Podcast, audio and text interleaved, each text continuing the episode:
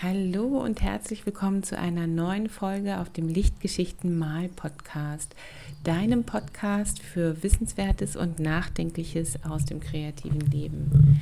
Wenn du aus dieser Folge ein, eine kleine Anregung in deinen Alltag mitnimmst und dich ein wenig bereichert fühlst, dann bin ich sehr, sehr glücklich. Mein Name ist Antje Gilland und dies ist Folge 37. Und in dieser Folge geht es um Bäume.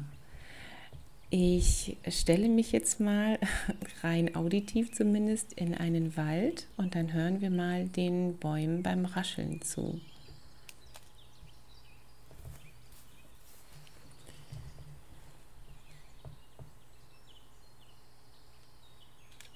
Ich lasse das jetzt einfach weiterlaufen, das Baum- und Waldrascheln im Hintergrund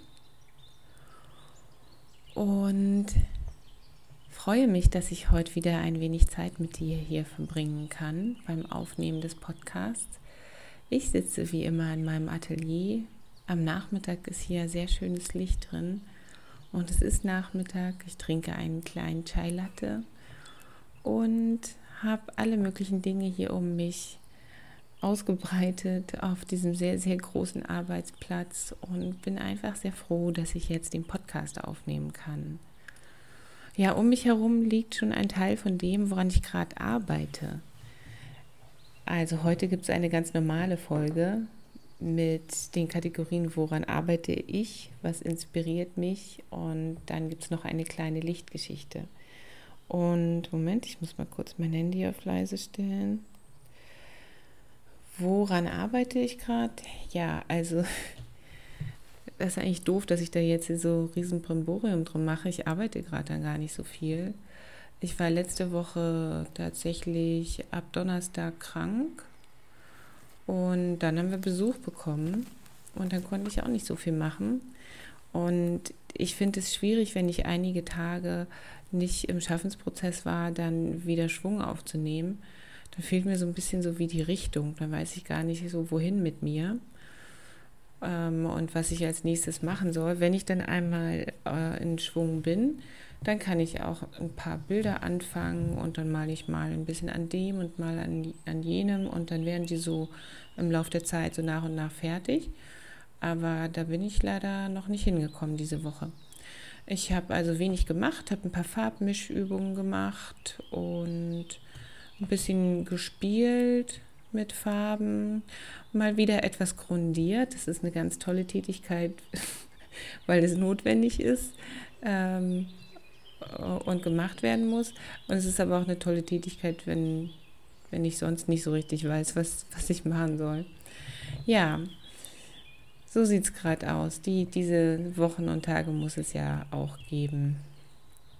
Ja, und was mich inspiriert, da kann ich äh, allerdings einiges zu sagen.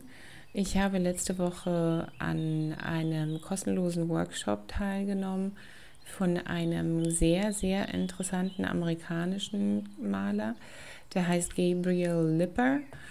Und ähm, das war ein Workshop, der aus drei Teilen bestand, drei aufgenommene Videos und ich hatte mich vor Ewigkeiten angemeldet und dann wurde mir halt eine E-Mail geschickt und dann konnte ich das jeweils gucken an dem Tag oder auch am nächsten Tag.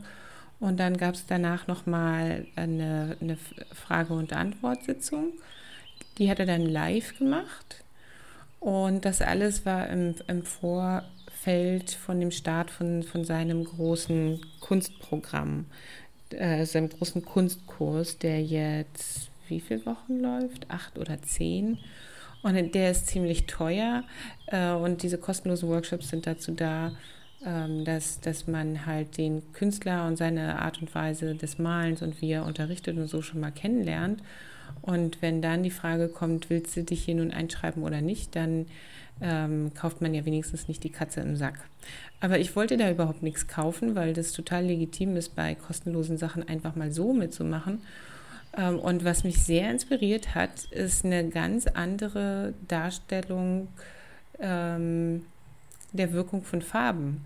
Gabe Lipper hat nämlich die Idee verkündet und die vertritt er auch in all seinen Bildern, dass Gelb die wärmste aller Farben sei und nicht rot und dass Gelb auch am meisten nach vorne kommt ähm, und nicht rot.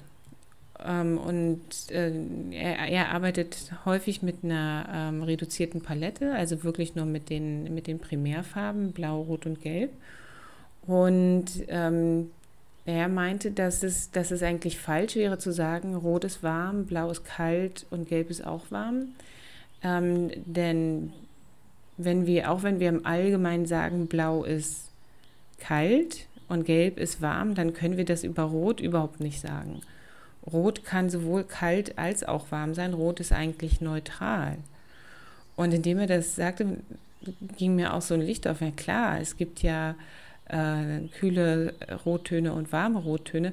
Und dasselbe kann man ja eigentlich auch bei Gelb sagen und bei Blau. Bei Blau finde ich es immer so ein bisschen Hanebüchen zwischen den warmen Blautönen und den kühlen Blautönen zu unterscheiden. Ähm, das leuchtet mir irgendwie immer nicht so richtig ein. Aber bei Gelb, klar, da kennen wir ja sowas wie Aureolin. Ähm, das ist ja ein ganz, ganz warmes Gelb. Und dann würden wir das mit Zitronengelb vergleichen und würden sagen, ja, das ist ja das kühle Gelb. Aber wirklich, also macht es wirklich so einen großen Unterschied, wenn man sich, äh, wenn man es als reine Farbe in einem Bild einsetzt, dann ist es jeweils warm im Vergleich zu den anderen Farben. Ja, und das fand ich jetzt ganz, ganz interessant und habe deswegen auch ein bisschen mehr meine Gelbtöne mir angeguckt und ein bisschen mehr angefangen über Gelb nachzudenken. Das ist nicht das erste Mal, dass ich über Gelb nachdenke. Ich wollte im Herbst, als die Blätter so bunt waren und zum Teil ja auch wirklich strahlend gelb, äh, wollte ich, die Linde hat so ganz, ganz gelbe Blätter. Da wollte ich gern mal so eine Miniserie mit gelben Lindenblättern malen und bin irgendwie nie dazu gekommen. Aber diese Farbe Gelb hat mich seitdem schon beschäftigt und dann fiel das quasi auf ganz fruchtbarem Boden, was der Gabriel da ähm, gesagt hat.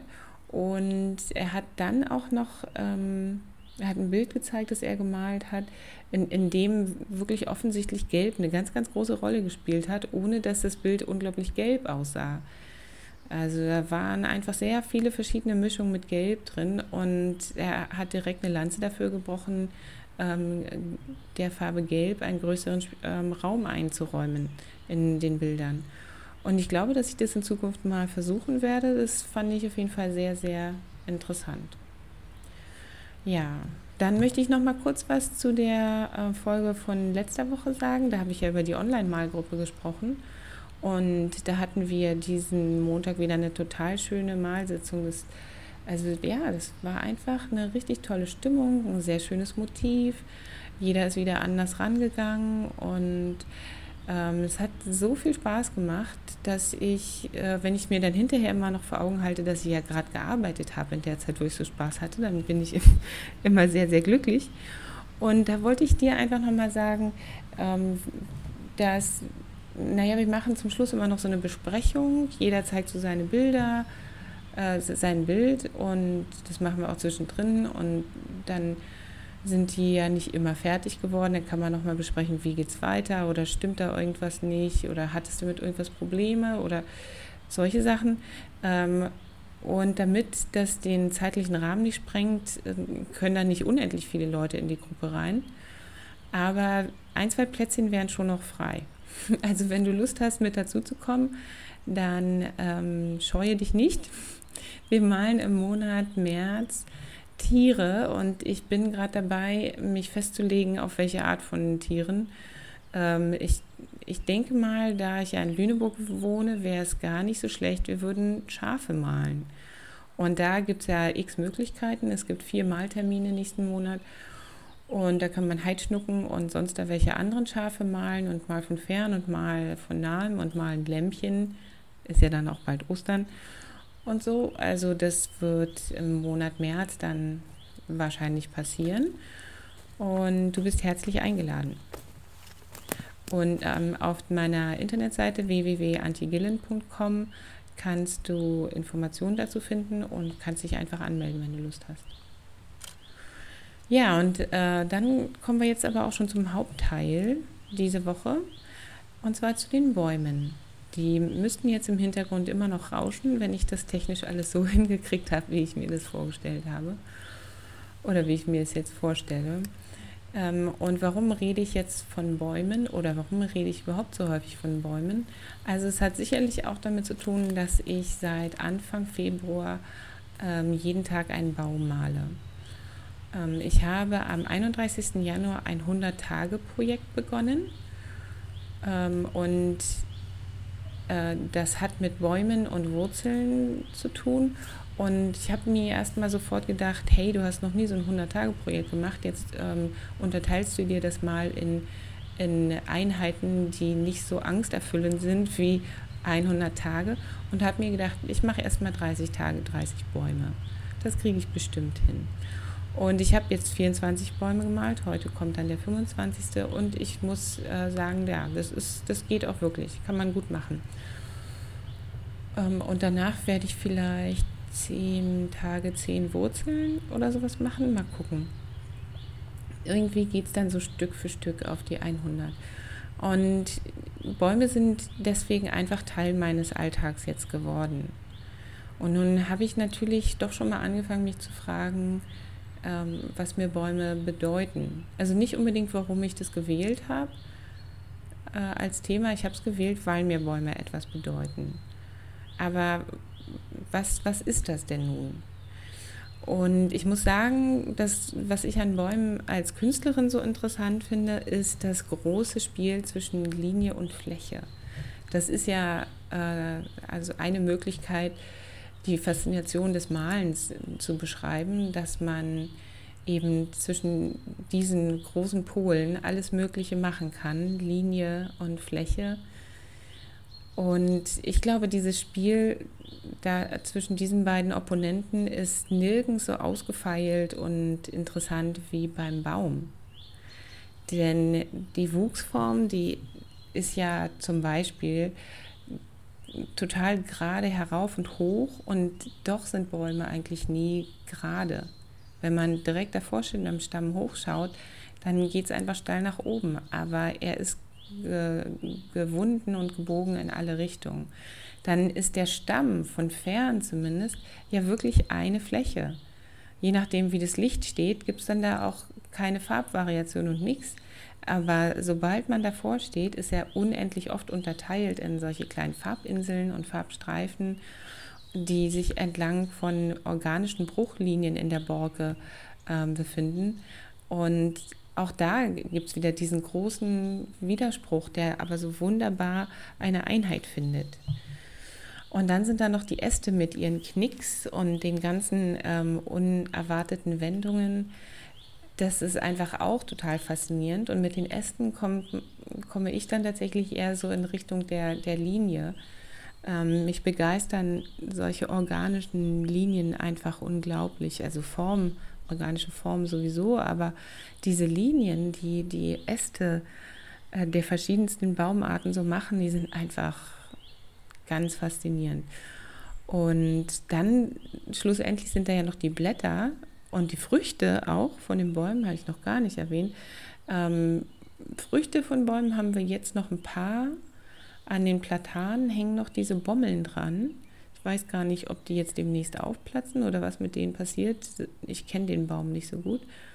Ähm, Blätter haben wir jetzt ja noch nicht. Die kommen dann wieder. Und Blätter, glaube ich, sind, sind wirklich auch all das, was Bäume sind, aber eben im Kleinformat. Denn wenn du dir mal ein Blatt vorstellst mit den kleinen Adern, du hast ja auch die große Fläche des Blattes mit den feinen Linien der Adern und die unterschiedlichen Schattierungen, die, die sich durch Vertiefung entlang dieser Adern ergeben und so. Also ähm, Blätter sind einfach auch genauso interessant wie Bäume, nur im Kleinformat. Ja, und das ist ein, so, so, ein erster großer Grund, warum ich Bäume so ähm, wunderbar finde. Dann ist da die Sache, dass wir wirklich ohne großartige Probleme, wir als Menschen, ähm, zu Bäumen eine Beziehung eingehen können. Also nicht nur, weil die Eltern einen Baum gepflanzt haben bei der Geburt. Das, meine Eltern haben das nicht gemacht, aber es gibt bestimmt, es gibt bestimmt jemanden unter uns hier, bei dem das der Fall ist. Aber auch so, wir können uns einen Baum aussuchen, wir können mehrere Bäume äh, aussuchen und in unser Herz schließen und wir können mit ihnen durchs Leben gehen. Man kann einem Baum sein Herz ausschütten, man kann da Tränen vergießen, man kann sich an den Baum äh, heranlehnen und Ruhe finden. Bäume sind ja nicht nur für mich, sondern für ganz viele andere Menschen auch Symbole von Beständigkeit und Standfestigkeit inmitten des Wandels. Denn das Tolle bei Bäumen ist ja, dass sie genauso wie wir die Jahreszeiten spüren und auch, auch ganz, ganz heftig auf sie reagieren, ja noch viel stärker als wir. Und ähm, man ähm, an, also wir oder ja, wir können an Bäumen sehen, dass sie ähm, sich verändern müssen, dass sie sich ständig verändern. Und trotzdem sind Bäume ja eigentlich noch viel mehr als wir beständiger. Und dieses, diese Beständigkeit inmitten des Wandels ist äh, auch ein eine ganz faszinierende ähm, Sache. Also wieder so ein Gegensatz, der, der im Baum äh, auf einen Einklang kommt. Und Bäume altern auch, das, das wissen wir auch und das können wir auch sehen. Bei Erlen zum Beispiel, Erlen haben eine ganz, ganz glatte Borke, wenn sie jung sind und die platzt dann nach und nach auf. Und so ist es bei ganz vielen Bäumen, dass die, die jungen Äste und die jungen Stämme noch ganz glatt sind und dann werden sie immer schuppiger, ähm, je älter sie werden. Und dann sieht es wirklich aus wie kleine Kontinente, die durch, durch große Meere voneinander geteilt sind. So tief sind die Gräben dann zwischen den einzelnen ähm, Hautschuppen an den Borken. Also sie, sie altern und wir altern auch natürlich ein bisschen schneller als ein Baum. Und Bäume stehen halt doch fest und sie sind tief verwurzelt und ähm, sie trotzen dem Zahn der Zeit. Und so wie Bäume verwurzelt sind, so sind wir ja auch verwurzelt. Oder vielleicht auch nicht. Also vielleicht ist das ein Punkt, wo, wo sich nicht jeder in Verbindung setzen kann zu einem Baum. Äh, ich stelle mir die Frage nach meiner eigenen Verwurzelung gerade in diesem Jahr ziemlich häufig, weil wir dieses Jahr höchstwahrscheinlich unseren Wohnort wechseln werden. Andererseits denken wir das jetzt auch schon seit fünf Jahren. Also vielleicht passiert es doch wieder nicht. Aber wo bin ich denn verwurzelt? Bei manchen Dingen habe ich tiefe Wurzeln in, in so einer Art wie Substrat. Also da, da stehe ich ganz fest und nichts kann mich umhauen. Ähm, da bin ich mir ganz sicher, wer ich bin und was ich denke. Aber auch nicht bei allen Dingen. Und diese, diese Metapher von der, äh, vom Verwurzeltsein, ähm, die lässt sich halt ganz gut bedenken, wenn man tatsächlich eine Wurzel vor sich hat. Dann kommt es noch zu den Nährstoffen bei den Wurzeln von Bäumen. Da ähm, lässt sich auch so viel lernen. Die Wurzeln nehmen ja die Nährstoffe auf. Und da könnte man sich auch fragen, wo sind meine, wo strecke ich meine Fühler hin, wo kriege ich meine Nährstoffe her und was tut mir gut. Ja, und all diese Dinge lassen sich gerade in, in, in, Gegenwart eines großen, ruhigen Baumes so, so gut bedenken, finde ich. Denn da stelle ich mir vor, ich lehne mich an den Stamm und ähm, ja, mein Herzschlag beruhigt sich automatisch und ich kann mir Zeit lassen, während ich über all die Dinge nachdenke.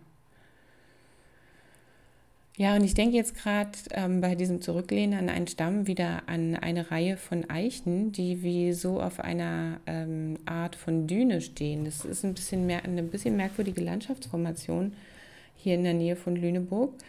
Ähm, und wenn man an den Eichen oben sitzt, dann kann man tatsächlich über die ganz hohe Böschung die Beine baumeln lassen und unten ist dann ein Feld. Und der Weg, der durch diese Gegend führt, ich habe über die auch schon mal gesprochen, ähm, der, der ist äh, dann äh, im Rücken. Und äh, ich finde diese Stelle so schön, erstens, weil ich da überall sitzen könnte, also da gibt es nicht nur einen Baum und eine Stelle, die schön ist, äh, sondern die stehen halt alle oben direkt an der Kante, die Eichen. Und es sieht einen meistens keiner. Denn die Leute, die da unten langlaufen, die wissen ja nicht, dass ich da oben still sitze. Und da kann ich mich ganz herrlich entspannen. Und das ist wirklich so eine ideale Situation. Ja, und von solchen erholsamen Begegnungen mit Bäumen hier in meiner Wahlheimat Lüneburg abgesehen, habe ich mich jetzt mal gefragt, ob ich überhaupt jemals in meinem Leben ein signifikantes Erlebnis mit einem Baum hatte. Äh, also zugrunde liegt ja immer noch die Frage, warum Bäume? Und ähm, ich muss sagen, es ist nicht so, dass ich, dass, dass mal irgendwie so ein, so ein ganz besonderes, ähm, was ganz Besonderes passiert ist und der Baum war da und seitdem wusste ich, ah, Bäume sind was Besonderes. Aber es ist schon so, dass, äh, dass es bestimmte Bäume gibt, an die ich mich sehr, sehr gut erinnern kann. Und auch schon aus der Zeit, wo ich noch ein Kind war. Also bei meiner Tante auf dem Dorf am Rande ihres Bauernhofs gab es eine ganz große Eiche. Man musste erst die Garage umrunden ähm, und die Garage war eigentlich die Grenze des Grundstücks. Und dann gab es aber im, im Gras schon einen kleinen Trampelpfad, dann konnte man um die Garage gehen und dahinter ähm, gab es dann noch eine kleine trapezförmige Wiese, die überhaupt keine Rolle gespielt hat. Und auf der Wiese stand die ganz, ganz große Eiche. Und ich war da ganz, ganz häufig bei diesem Baum, das weiß ich noch. Ähm, der Zaun, der dann das Grundstück wirklich ähm, begrenzte, ähm, war da und diese Fläche da war sehr klein. Auf einer Seite war der Hühnerstall, ähm, auf der anderen, also die, äh, der Zaun zum Hühnerstall und auf der anderen Seite ging es rüber zum Nachbarn und da waren auch immer die Himbeersträucher.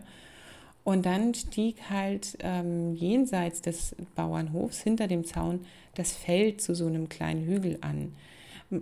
Und das bedeutete eigentlich, dass, ähm, obwohl es eine ganz platte Gegend war, dass ich nie so richtig in die Ferne gucken konnte. Das waren, es gab da wirklich dann hauptsächlich den Baum.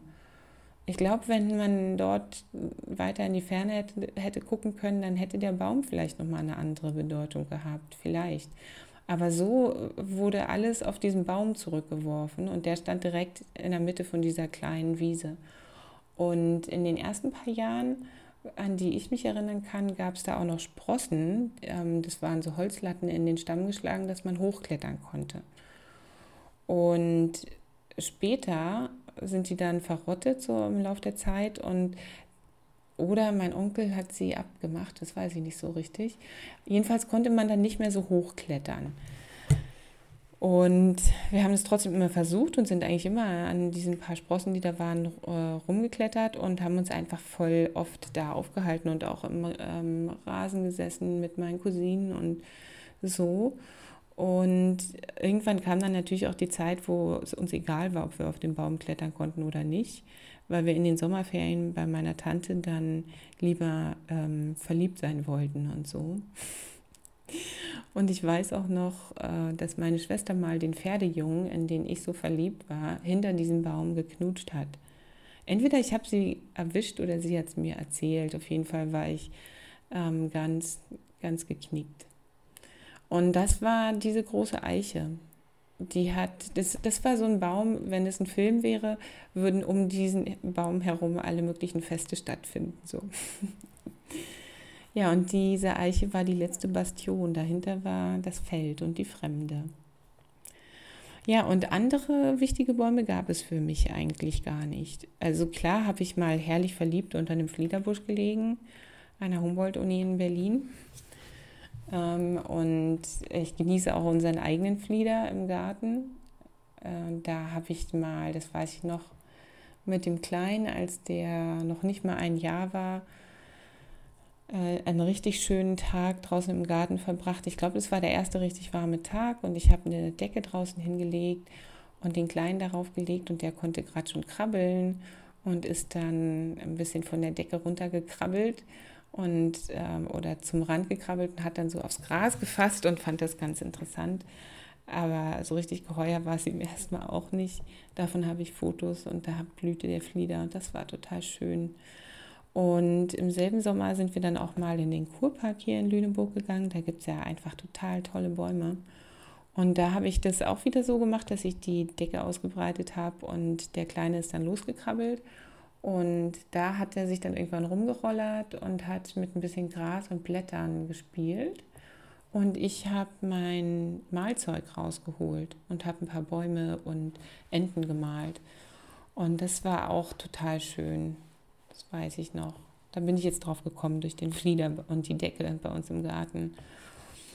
Ja, und dann erinnere ich mich halt doch wieder an, an meine Tante und, und ihren Hof. Ich habe früher die Sommerferien äh, und Großteil der Sommerferien immer bei meiner Tante verbracht, auf dem Dorf. Und wenn wir dorthin gefahren sind, dann konnte man dieses große Dorf bis ungefähr 50 Meter vom Ortseingangsschild nicht sehen, weil davor ein dunkler Wald stand, der sogenannte Schlagerwald. Und äh, dieser Wald war wirklich dunkel. Also das war, das ist für mich so ein, oder aus meiner Kindheit zumindest, so ein Wald gewesen, wo ich dachte, uh, da ist irgendwas anders. Und wenn man sich das vorstellt, mit dem Auto hat es nicht mal eine Minute gedauert, durch diesen Wald zu fahren. Also an, man, man ist reingefahren, dann war es kurz dunkel und dann waren wir schon wieder durch den Wald durch. Dann war es hell und äh, das Dorf lag vor uns. Er war wirklich schmal, aber er war auch dunkel. Und dieser Wald hat wirklich die, die Grenze dieser Dorfwelt dort markiert. Also ähm, bis zum Waldrand, da war alles okay und alles gehörte zu der, zu der Welt meiner Sommerferien dazu. Aber im Wald und jenseits des Waldes war dann die Fremde. Und das ist äh, eigentlich der, der einzige Wald, den ich kenne, der, der für mich so diese Bedeutung von Dunkelheit, Gefährlichkeit und, und Grenze wirklich hat, hatte. Also hat er immer noch, ja, in meiner Erinnerung, hat sich ja nichts dran geändert. Aber äh, dieser, also diese Bedeutung, die Wälder und Bäume haben können, die, ähm, die ist bei mir so gut wie gar nicht vorhanden. Und es äh, geht, glaube ich, ganz vielen Leuten so. Bäume sind einfach was total Positives. Und ich habe diese positive Betrachtung von Bäumen auch von meiner Oma ähm, geerbt oder mit übernommen. Ich muss mal kurz einen Schluck Tee trinken. Meine Oma war zuletzt in einem Altersheim und das war umgeben von wunderschönen großen Eichen und zum Glück konnte Oma diese Eichen ähm, sehen, selbst als sie nicht mehr rausgehen konnte aus ihrem Zimmer. Und sie hat sich darüber immer gefreut. Und bevor sie ins Altersheim gegangen ist, äh, eigentlich immer, wann wir konnten, wenigstens einmal in der Woche, aber meistens zweimal, sind wir zusammen spazieren gegangen. Meine Oma hat gleich neben meinen Eltern gewohnt und äh, hat dann immer schon unten auf mich gewartet. Und wir haben uns dann immer überlegt, wollen wir heute Bäume angucken oder wollen wir Blumen angucken? Und je nach Jahreszeit haben wir dann eine Route durch die Wohnsiedlung entlang der Gärten gewählt, um die Blumen anzuschauen. Oder wir sind ähm, zum Waldrand gegangen und haben dort wunderschöne Bäume gesehen. Und es gab äh, in einer Nebenstraße von, von der Straße, in der meine Oma wohnte, eine ganz, ganz hohe und sehr symmetrisch gewachsene Tanne. Und manchmal haben wir im Vorfeld schon gesagt, ah, lass uns doch da lang gehen und dann gehen wir da die Straße mit der Tanne lang. Also wir haben wirklich die Bäume als Bezugspunkte so unter uns ent entwickelt, um unsere Routen zu besprechen. Und immer wenn wir dann in diese Straße eingebogen sind, wo dieser schöne Baum stand, diese Tanne, dann hat meine Oma schon von fern gesagt, ah, Schau mal, so ein schöner Baum, so groß. Ja, naja, wir haben natürlich auch ähm, uns über, über das Grundstück gewundert und das Haus, wo fünf dichte Tannen in einer Entfernung von zwei Metern direkt vor dem Haus standen und das Haus deswegen völlig eingewachsen war und überhaupt kein Licht mehr gekriegt hat. Und da hat meine Oma auch immer gesagt, dass man das hätte anders machen können. Äh, das, da hat man einfach zu dicht gepflanzt. Und das hat sie dann oft dazu geführt, äh, schwärmerisch sich an ihr Haus zu erinnern, wo sie mit ihrer Familie gelebt hat, bevor sie vertrieben wurden oder vor den äh, Russen flüchten mussten. Und dann hat meine Oma immer geschwärmt von dem Garten und den Bäumen und dass sie so viel draußen waren. Und im Sommer haben sie immer bis abends spät draußen gesessen und ganz viele Lieder gesungen. Und dann kamen die Soldaten vorbei und haben sich dazu gesetzt. Und es war alles wunderschön. Ja, und das Erstaunliche daran ist immer, dass, dass es so eine, dass meine Oma so unglaublich naturverbunden und schön von dieser Zeit erzählt hat, obwohl es eben die Zeit des Kriegs war. Aber obwohl sie dort auch immer durch den Wald musste, sie hat in einer kleinen Stadt gearbeitet und ist mit dem Fahrrad oder zu Fuß von ihrem Dorf zur Stadt und musste immer durch den Wald, hat sie nie vom dunklen Wald als Ort der Angst erzählt, als wäre da auch nie was Schlimmes passiert. Für sie war, war nicht nur Bäume positiv, sondern der Wald war auch ein positiver Ort. Und ähm, später, nachdem sie dann nicht mehr dort waren, hat meine Oma ähm, auch, auch in ihrer neuen Heimat, in der Niederlausitz, ganz viel Positives von den Wäldern erzählt. Und in, ihrer, in ihren Erzählungen ich habe mir die jetzt nicht nochmal angehört. Ich habe nämlich viele von ihren Lebensgeschichten so aufgenommen in den letzten paar Jahren. Ich weiß es nicht genau, weil ich stelle mir immer meine Oma im lichten Birkenwald vor. Denn dort, wo sie dann gelebt hat, da, da gibt es so super sandige Böden. Da äh, wachsen eigentlich Kiefern und Birken sehr, sehr gut. Und auch da ist meine Oma immer mit dem Fahrrad umhergefahren und durch die Wälder und so. Ja, und ich denke mir, die Wälder und die Bäume dort, die haben sie und ihre Familie einfach so genommen, wie sie waren, als Neuankömmlinge, während die Einwohner des neuen Dorfes in ihnen nur das Gesindel aus dem Osten sahen und mit ihnen am Anfang auch nichts zu tun haben wollten.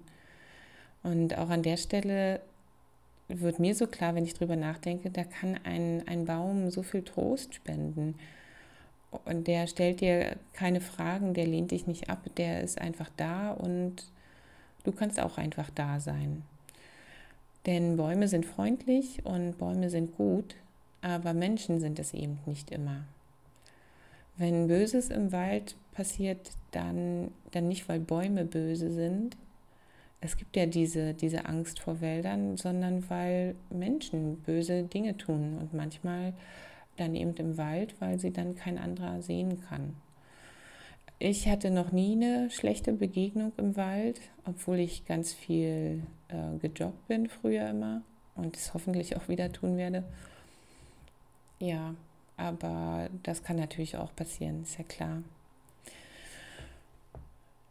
Mir fällt in meinen Erinnerungen über äh, Wälder und Bäume auf, dass es dass ganz häufig Eichen eine große Rolle spielen. Also wirklich äh, im wörtlichsten Sinne. Äh, große Eichen spielen eine große Rolle.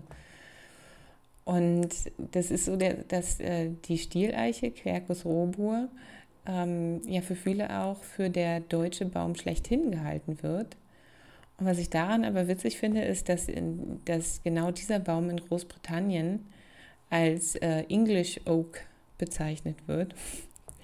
Also so viel dann mal dazu. Das ist, die Eiche ist gar kein deutscher Baum, auch, auch wenn die Eigenschaften der Eiche wohl irgendwie typisch für das deutsche Volk äh, sein sollen. Da, da gibt es ja alle möglichen Ansätze zu. Das, äh, die Engländer sind genauso.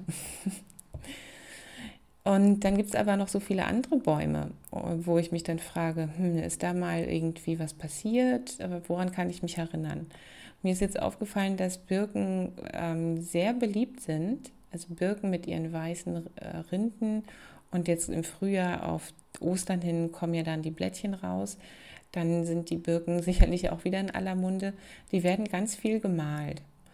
Und ähm, Birken kenne ich natürlich auch aber äh, Birken äh, haben eine ganz andere Wirkung als Eichen, oder? Also Birken sind so zart und, und leicht. Die, ähm, für, für Trost und Beständigkeit ähm, würde für mich jetzt nicht gerade eine Birke stehen. Dann gibt es natürlich auch noch Pappeln, die kenne ich aus meiner Kindheit ganz gut und Weiden auch. Und in Neuseeland, wo ich meinen Master gemacht habe, habe ich auch noch ganz viele andere Bäume kennengelernt, die es bei uns nicht gibt. Da gab es Varianten von Buchen, die wir nicht kennen, und Eukalyptusbäume. Die Macrocarpa Pine gab es da, die kommt aus äh, Kalifornien. Die habe ich viel als Feuerholz benutzt. Da gab es noch einen Baum, den ich als Feuerholz benutzt habe, der hieß Ribbonwood. Und, ähm, und zwar, weil die Rinde ähm, wie, ja, wie soll man es sagen, wie so ähm, ein Mulltuch in, in ganz dünnen Schichten sich abgelöst hat. Und jede einzelne Schicht ähm, war, war biegsam und es sah wirklich aus, als könnte man da aus Streifen Schleifenband machen. Also Ribbons. Und jedenfalls hieß dieser Baum Ribbonwood. Ich habe keine Ahnung, was das für ein Baum wirklich war. Und dann gab es in Neuseeland auch den, oder gibt es den Pohutukawa.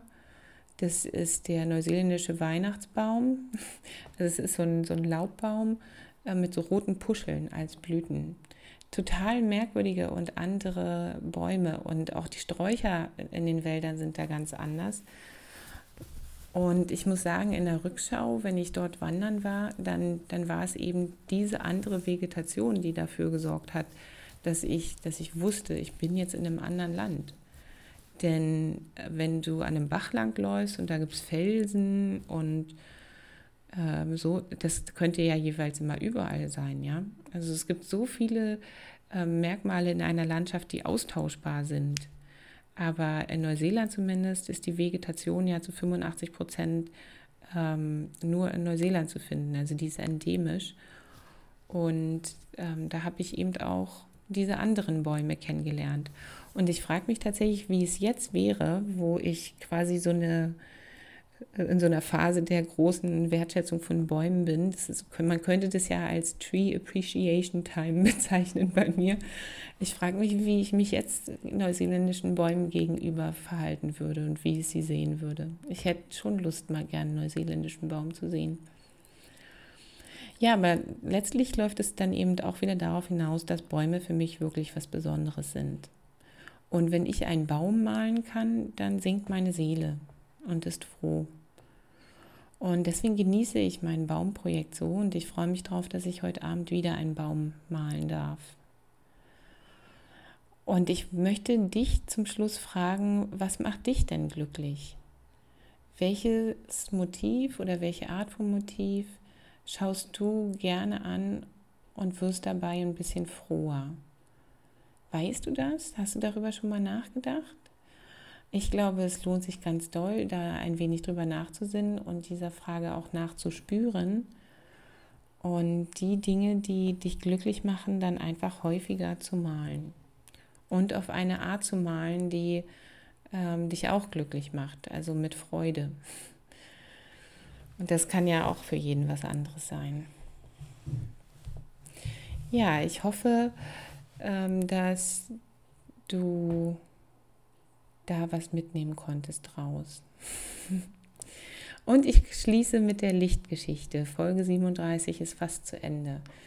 Ähm, was hat mich denn diese Woche glücklich gemacht? Und die Antwort darauf ist ganz, ganz kurz. Mein neuer Sessel macht mich immer noch glücklich. Er steht hier so schräg hinter mir. Und es ist nämlich so, dass ich von meiner lieben Mutter vor einigen Wochen die ähm, Erlaubnis bekommen habe, einen Shopping-Trip bei einem großen Versandhaus zu machen, damit ich mir mein Atelier schön einrichten kann. Und dann habe ich so überlegt, hm, was brauche ich eigentlich noch? Ich brauche ja nicht so viel, aber ich wollte schon immer mal einen geblümten Sessel haben, einen geblümten Ohrenbackensessel sogar. Und ich hatte dann die Wahl zwischen verschiedenen Ohrenbackensesseln ähm, in Schottenkaro und sonst was mit noch Hocker dazu und so. Aber ähm, meine Wahl ist letztlich wirklich auf einen ganz wild geblümten gefallen.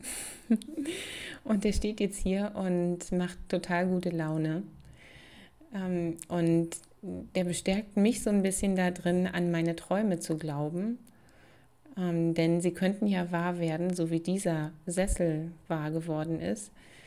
Ähm, und deswegen werde ich einfach munter weiter die Dinge visualisieren, die ich haben möchte und die passieren sollen.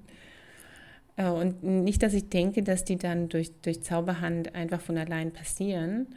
Aber ähm, ja, ich glaube, das ist eine gute Sache, sich genau vorzustellen, wie soll es sein, wie wird es aussehen. Und ähm, genauso wie ich mir dieses Atelier vorgestellt habe. Ich habe mir vor zwei Jahren mit meiner Coachin vorgestellt, äh, weil sie das äh, uns aufgefordert hat, so eine Visualisierungsübung zu machen, ähm, wie mein Tagesablauf sein wird, wenn ich Erfolg habe. Also wenn ich das erreicht habe, was ich, was ich äh, mir wünsche. Und ich habe mir gewünscht, dass ich mit dem Fahrrad, mit dem Kleinen hinten ähm, im Fahrrad, im Kindersitz, äh, ihn zur Kita bringe und dann fahre ich weiter zu meinem Atelier. Und dann arbeite ich da und dann ähm, hole ich den Kleinen ab und wir fahren zusammen nach Hause. Und mein Atelier ist jetzt ja in Fußentfernung von der Kita, wo der Kleine hoffentlich bald wieder hingehen kann oder bald überhaupt mal hingehen kann. Und das wird dann bestimmt die Lichtgeschichte nächste Woche, wenn das klappt. Oder irgendwann demnächst. Es gibt immer Licht und es gibt momentan natürlich auch viel Schatten. Und genau deswegen ist es umso wichtiger, das Licht zu sehen. Und ich hoffe, dass du das schaffst. Ich wünsche dir viel, viel Erfolg dabei und Freude beim Kreativsein. Und ich wünsche dir vor allen Dingen eine gute Zeit. Bis zum nächsten Mal. Tschüss.